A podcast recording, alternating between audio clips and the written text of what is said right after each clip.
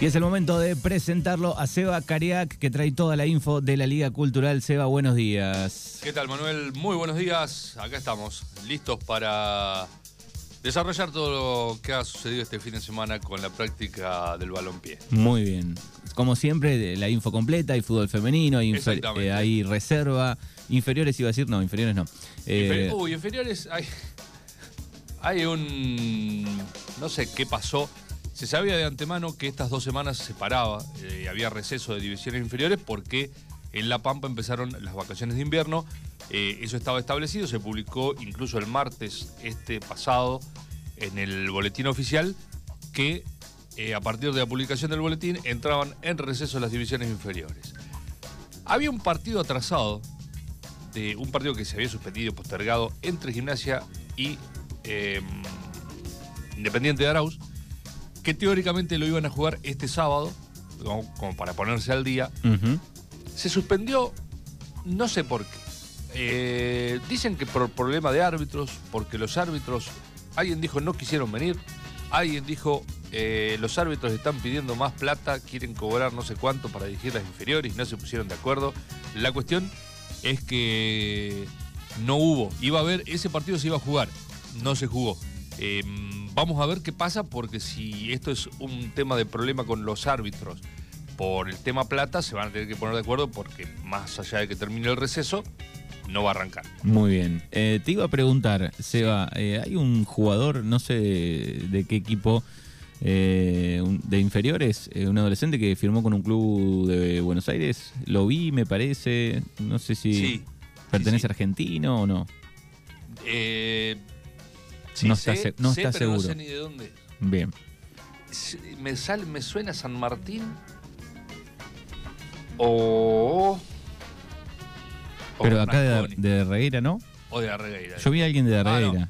Yo escuché algo, leía la pasada que había alguien que se iba a jugar, que era el último partido. Se fue también eh, un chico de las de la reserva de. No, de Bernasconi es un chico de la reserva, se fue. No, no, yo vi a alguien de Herrera, pero como no, no, no, estaba confirmado, no había un parte oficial del club, vi la foto y todo, que estaba como firmando. Yo la, verdad que con el tema inferiores estoy eh, medio alejado. No. No sé bien el día a día y el manejo de las inferiores. Pero bueno, seguramente alguien que esté escuchando ahora nos va, nos va a poder confirmar a ver qué pasa si, si es así, si hay algún chico de arriba, ojalá, ojalá se le dé alguna vez. ¿Vos sabés lo que sería? Eh, lo que sería para un club de Arregueira meter un Lautaro Martín. Vos imaginate que te queda. aunque vos se vaya a, no sé, a Banfield, a Racing, a, cualquier equipo gratis. Y que a vos te quede ese porcentaje que te queda del pase. Y en un momento la pega, pum, Barcelona, Real Madrid. Y, de la noche a la mañana a un club acá, bueno, de Arreguero o de, de, cualquier. Eh, de, cualquier, de cualquier club de acá de la zona sur o eh, de, de la zona, te entren qué sé yo, del porcentaje te entran 4 millones de dólares. Es un numerazo, ¿no? No, pero es, o sea, es más de lo que han facturado los clubes desde que se fundaron hasta acá. o sea, y lo que van a facturar de acá a 100 años. Eh, sería una revolución, por un lado. una ventaja y un empujón y un problemón por el otro.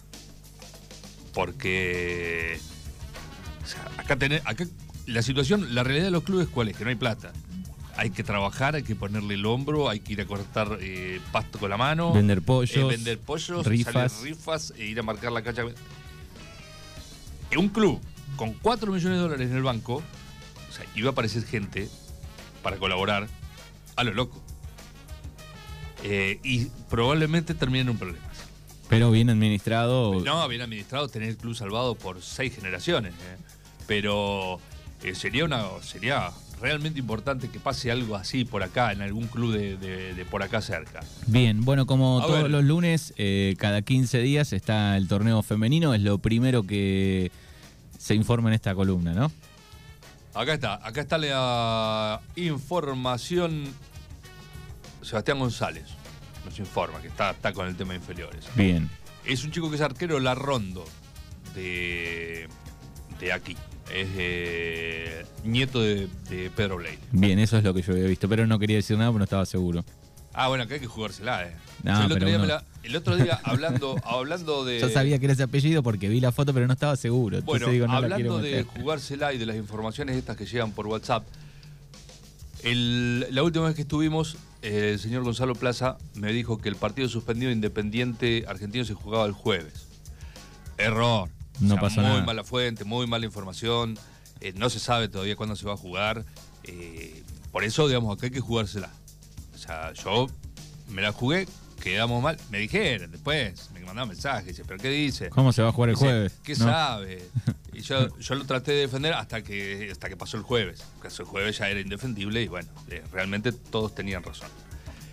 Bueno, vamos a arrancar con el fútbol femenino, que fue lo que ocurrió este sábado. Hubo partidos por todos los grupos. Nosotros estamos al día con el grupo A y el grupo, el 3A y el 3B, que son donde participan los equipos, los combinados de la zona sur. Por el grupo 3A se jugaba en la fecha número 5. Independiente de Doblas empató con Femegol de General Hacha 1 a 1. Sportivo cayó frente a Anchorena 1 a 0. Puelches le ganó 2 a 0 al Deportivo Alpachiri y Unión de Campos cayó frente a la Reforma 1 a 0. Estos to- eh, son los resultados en lo que tiene que ver con el grupo 3A del fútbol femenino. Triunfazo de Puelches, que venía medio en, en baja, eh, bueno, se recompuso. La tabla del grupo 3A tiene como único puntero invicto a la Reforma, seguido por Femegol de General Hacha con 13 puntos, la Reforma tiene 15, Femegol tiene 13, Independiente de Doblas tiene 9, Anchorena 7, 6 para Puelches, 4 para Unión de Campos, 2 para el Deportivo Alpachiri y cierra la gente de Deportivo y Cultural que todavía no ha conseguido unidades. Vamos con el otro grupo que es el grupo 3B, donde, bueno, también las fechas son iguales. Se jugó la, la fecha número 5. Tus amigos, esto se jugó en General Hacha. Tus amigos de General Hacha le ganaron 2 a 0 a Quehue. Quehue eh, vienen picadas, o sea, no ha sumado un solo empate, estaba mal. Quehue. Eh, Goleada de Atlético Macachín a la Juventud Unida de Alpachiri, 7 a 0 le, le ganó.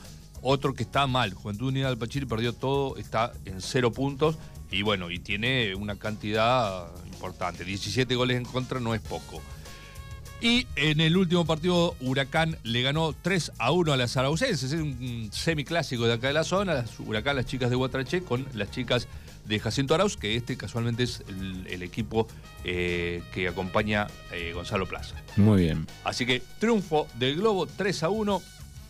Y la tabla de posiciones quedó con tus amigos. Tenía, bueno, y fecha libre Cuchillo Co, porque acá son 7 equipos. Tus amigos de General Hacha tiene 12 puntos, Huracán y las Araucenses tienen 10, Macachín 7, 3 para Cuchillo Co y lo que decíamos, Quehue un punto y Juventud Unida de Alpachiri cierra la tabla sin unidades.